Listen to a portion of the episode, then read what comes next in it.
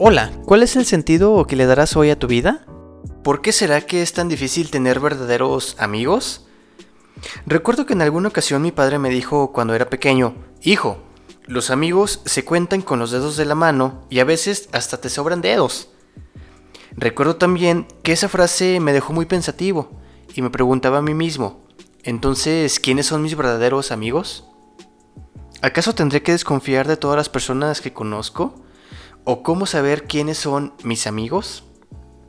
Y vinieron a mi mente una serie de interrogantes. ¿Serán acaso aquellos que me llaman a salir juntos o que me despiertan cuando estoy dormido? ¿O los que me apoyan cuando estoy afligido? ¿O los que me hacen ver mis errores a pesar de que no sea lo que yo quiero ver? ¿O los que me felicitan en mi cumpleaños y celebran conmigo un buen rato? ¿O los que con una simple llamada me hacen sentir que estoy vivo? Los que están incondicionalmente conmigo cuando los necesito, o los que a pesar de su ausencia me demuestran su aprecio? ¿Serán pues aquellos a quienes les cuento mis secretos, o los que me dicen que todo está bien, o los que van contra mis ideas y me hacen ver lo malo de mis acciones?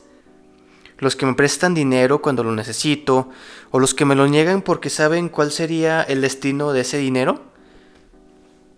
Los que al verme me saludan con un abrazo o los que me reciben con una sonrisa y un apretón de manos.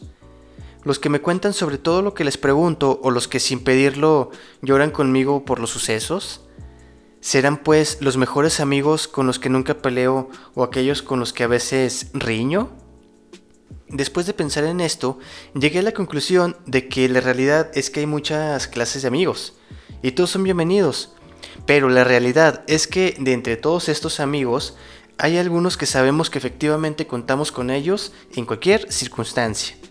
Y que a pesar de que conocen nuestros sentimientos, nuestros pensamientos, fantasías, alegrías, éxitos o fracasos, defectos o vanidades, aún confían en mí y sobre todo que me aceptan como soy. Sin cuestionamientos ni reproches, simplemente se limitan a decir, ese que va ahí es mi amigo.